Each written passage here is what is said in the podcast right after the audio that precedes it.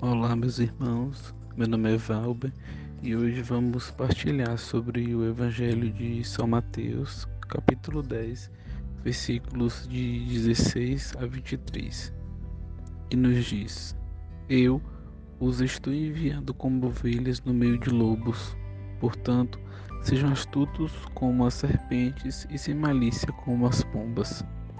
Tenham cuidado pois os homens os entregarão aos tribunais e os açoitarão nas sinagogas deles. Por minha causa, vocês serão levados à presença de governadores e reis como testemunhas, e eles aos gentios.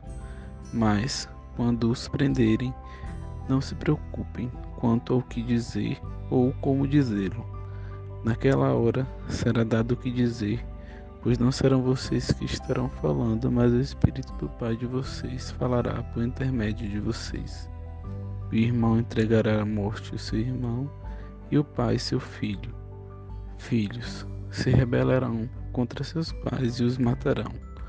Todos odiarão vocês por minha causa, mas aquele que perseverar até o fim será salvo.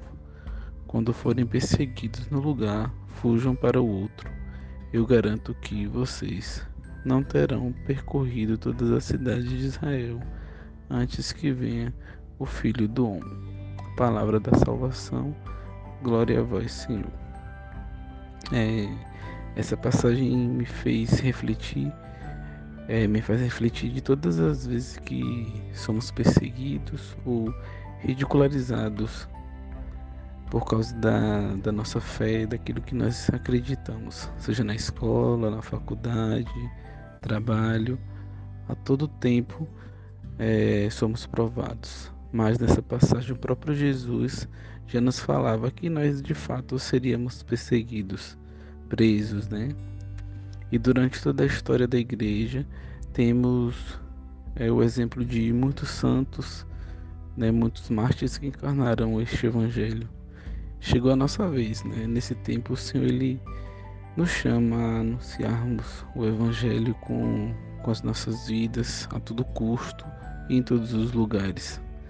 Ele nunca nos disse que, que seria fácil, porém é, nessa passagem o Senhor ele nos disse que, que nós não estamos só, né?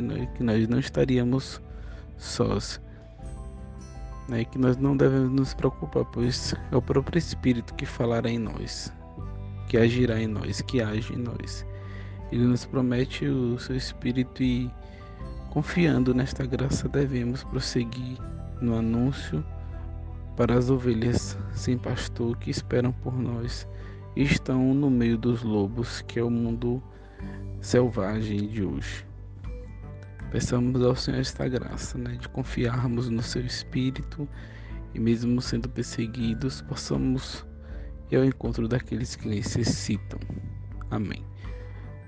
Louvado seja nosso Senhor Jesus Cristo, para sempre seja louvado. Shalom.